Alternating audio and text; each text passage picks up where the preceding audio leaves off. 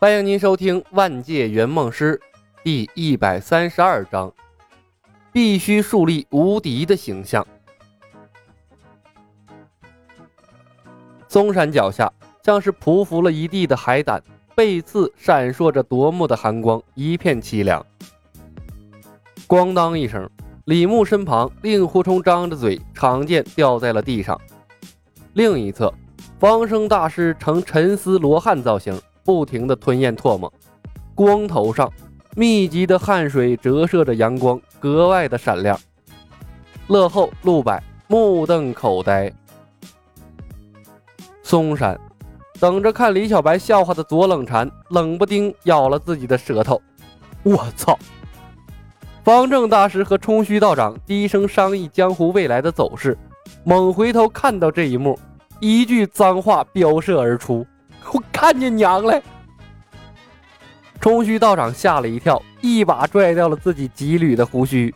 可当他顺着方正大师的目光看向战场之后，整个人傻在了那里，手里攥着拽掉的长须，任由血珠从下巴渗了出来，却感觉不到丝毫的疼痛。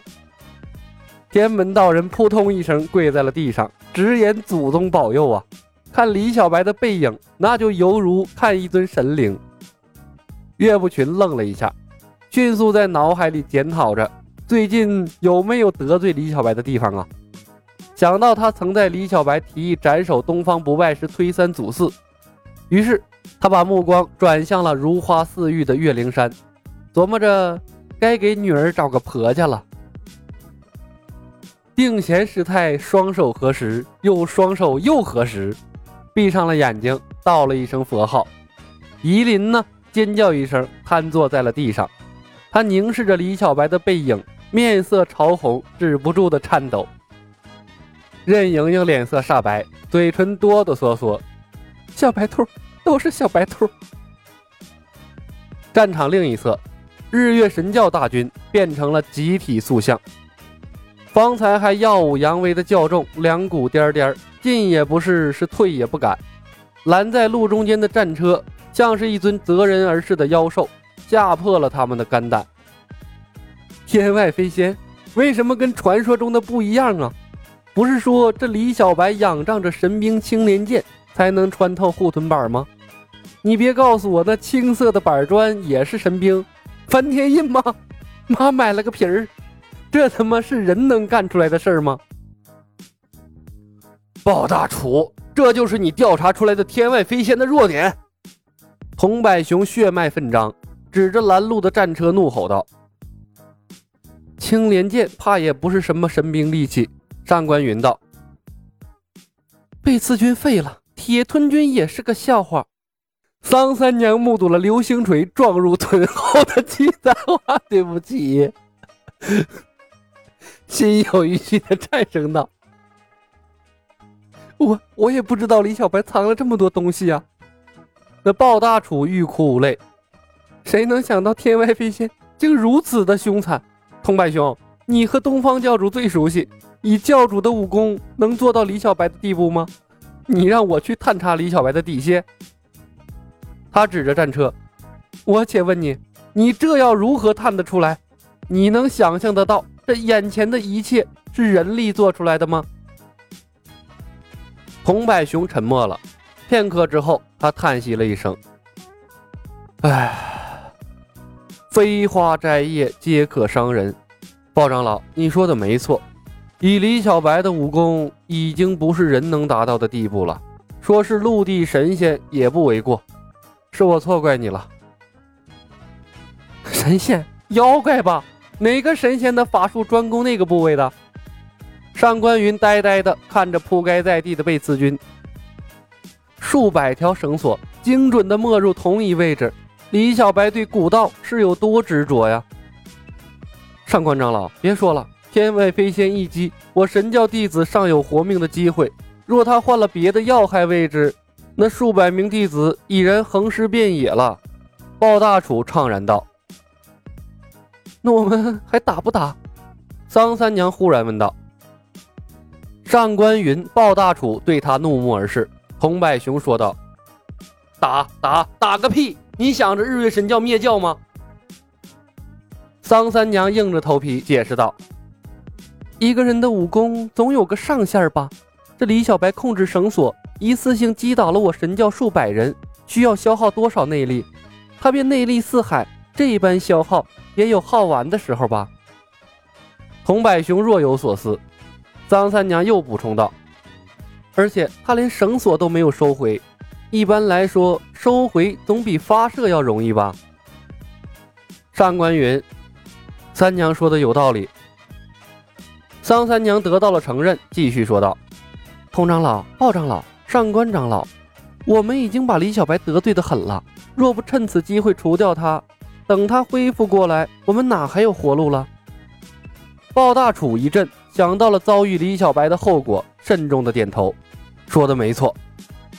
童百雄环视战场，可是儿郎们的士气，这个好办。桑三娘深吸了一口气，运足了内力，清脆的声音顿时响彻了战场。风雷堂、白虎堂教众听令，李小白内力已经耗尽，天外飞仙虽有辱尊严，却不伤人性命。我等一鼓作气将他拿下。如若后退，李小白率五岳剑派先位追杀，众人皆死无葬身之地。前进则生，后退则死。日月神教所向披靡，日月神教有我无敌。斩绳索，破飞仙，杀敌！日月神教所向披靡，日月神教有我无敌。斩绳索，破飞仙。童百雄几人对视一眼，招呼亲信，几百人同时运起内力，喊口号，鼓舞士气。同时呢，擂鼓声响起，霎时间，被李小白打压下去的士气重新被调动了起来。列阵最前方的日月神教教众敲击着兵器，高喊着口号，视死如归一般冲了上去。战场瞬息万变，不得不说，日月神教的长老鼓舞士气的确有一手。看着悍不畏死冲上来的日月神教教众，李牧头疼欲裂。这次是真的头疼欲裂，物理上的头疼。张三娘说的没错，他是真的被炸空了。不是内力耗尽，而是精神被消耗过度了。曾经在南方横扫日月神教各堂口的时候，他尝试过可以多种兵器同时发动千年杀。